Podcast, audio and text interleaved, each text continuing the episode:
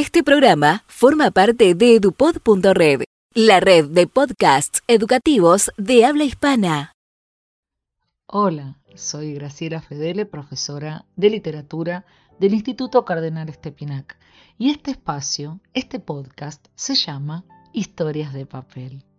En el capítulo de hoy les traigo dos hermosas historias y querría que ustedes, como oyentes, descubran el porqué de cada una de ellas. Ambas tienen elementos que quizá rompen en su final con una realidad o con un realismo al que cada uno de los lectores le quiera dar a estos textos. El primero se llama Continuidad de los Parques y es de Julio Cortázar. Había empezado a leer la novela unos días antes. La abandonó por negocios urgentes. Volvió a abrirla cuando regresaba en tren a la finca. Se dejaba interesar lentamente por la trama, por el dibujo de los personajes. Esa tarde, después de escribir una carta a su apoderado y discutir con el mayordomo una cuestión de aparcerías, volvió al libro en la tranquilidad del estudio que miraba hacia el Parque de los Robles. Arrellanado en su sillón favorito, de espaldas a la puerta que lo hubiera molestado como una irritante posibilidad de intrusiones, dejó que su mano izquierda acariciara una y otra vez el terciopelo verde y se puso a leer los últimos capítulos. Su memoria retenía sin esfuerzo los nombres y las imágenes de los protagonistas. La ilusión novelesca lo ganó casi enseguida. Gozaba del placer casi perverso de irse desgajando línea a línea de lo que lo rodeaba y sentir a la vez que su cabeza descansaba cómodamente en el terciopelo del alto respaldo, que los cigarrillos seguían al alcance de la mano, que más allá de los ventanales danzaba el aire del atardecer bajo los robles.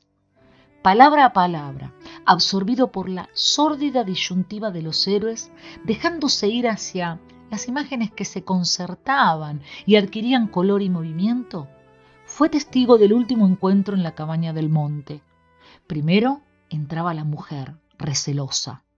Ahora llegaba el amante, lastimada la cara por el chicotazo de una rama. Admirablemente restañaba ella la sangre con sus besos, pero él Rechazaba las caricias. No había venido para repetir las ceremonias de una pasión secreta, protegida por un mundo de hojas secas y de senderos furtivos. El puñal se entibiaba en su pecho y debajo latía la libertad agazapada.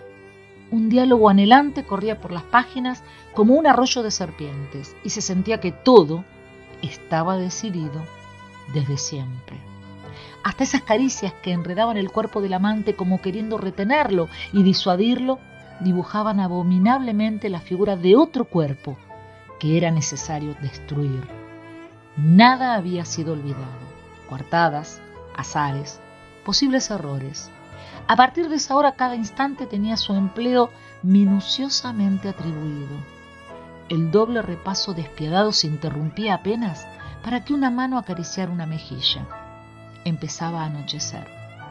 Sin mirarse ya, atados rígidamente a la tarea que los esperaba, se separaron en la puerta de la cabaña. Ella debía seguir por la senda que iba al norte. Desde la senda opuesta, él se volvió un instante para verla correr con el pelo suelto. Corrió a su vez, parapetándose en los árboles y los setos, hasta distinguir en la bruma malva del crepúsculo la alameda que llevaba a la casa. Los perros no debían ladrar. Y no ladraron. El mayordomo no estaría a esa hora. Y no estaba. Subió los tres peldaños del porche y entró. Desde la sangre galopando en sus oídos le llegaban las palabras de la mujer.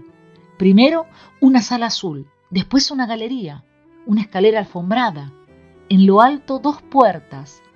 Nadie en la primera habitación, nadie en la segunda la puerta del salón y entonces el puñal en la mano, la luz de los ventanales, el alto respaldo de un sillón de terciopelo verde, la cabeza del hombre en el sillón leyendo una novela.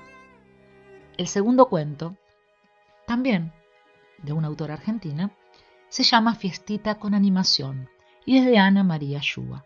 Las luces estaban apagadas y los altoparlantes funcionaban a todo volumen.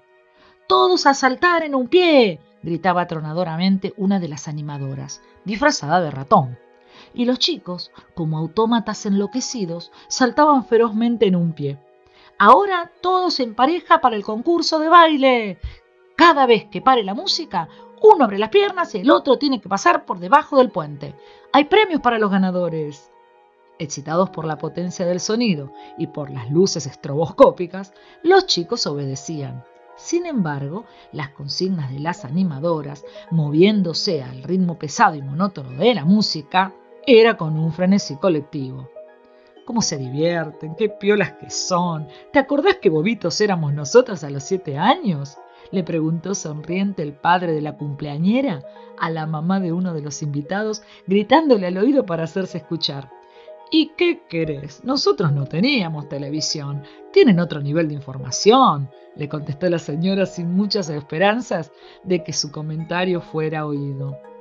No habían visto que Silvita, la homenajeada, se las había arreglado para atravesar la loca confusión y estaba hablando con otra de las animadoras, disfrazada de conejo. Se encendieron las luces. Silvita quiere mostrarnos a todos un truco de magia, dijo Conejito. Va a hacer desaparecer a una persona. ¿A quién querés hacer desaparecer? preguntó Ratón. A mi hermanita, dijo Silvia, decidida, hablando por el micrófono. Carolina, una chiquita de cinco años, preciosa con su vestidito rosa, pasó al frente sin timidez. Era evidente que habían practicado el truco antes de la fiesta, porque dejó que su hermana la metiera debajo de la mesa y estirara el borde del mantel hasta hacerlo llegar al suelo, volcando un vaso de coca y amenazando con hacer caer todo lo demás. Conejito pidió un trapo y la mucama vino corriendo a limpiar el estropicio. Abra cadabra, la puerta se abre y ya está, dijo Silvita. Y cuando levantaron el mantel, Carolina ya no estaba debajo de la mesa. A los chicos el truco no los impresionó. Estaban cansados y querían que se apagaran las velitas para comerse los adornos de azúcar de la torta. Pero los grandes quedaron sinceramente asombrados. Los padres de Silvia la miraban con orgullo. Ahora, hacela aparecer otra vez, dijo Ratón. No sé cómo se hace, dijo Silvita. El truco lo aprendí en la tele y en la parte de aparecer papi me cambió de canal porque quería ver el partido. Todos se rieron y Ratón se metió debajo de la mesa para sacar a Carolina. Pero Carolina no estaba. La buscaron en la cocina y en el baño de arriba, debajo de los sillones, detrás de la biblioteca. La buscaron metódicamente, revisando todo el piso de arriba, palmo a palmo, sin encontrarla. ¿Dónde está Carolina Silvita? preguntó la madre un poco preocupada.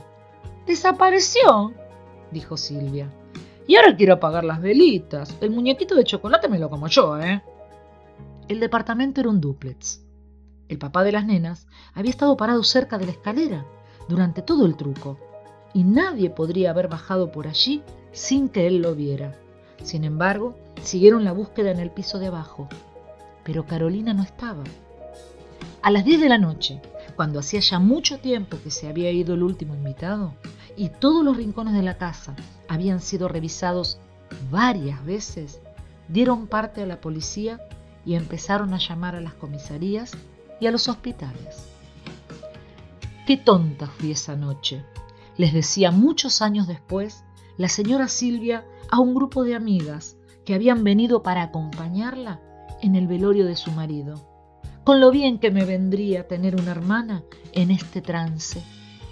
Y se echó a llorar otra vez.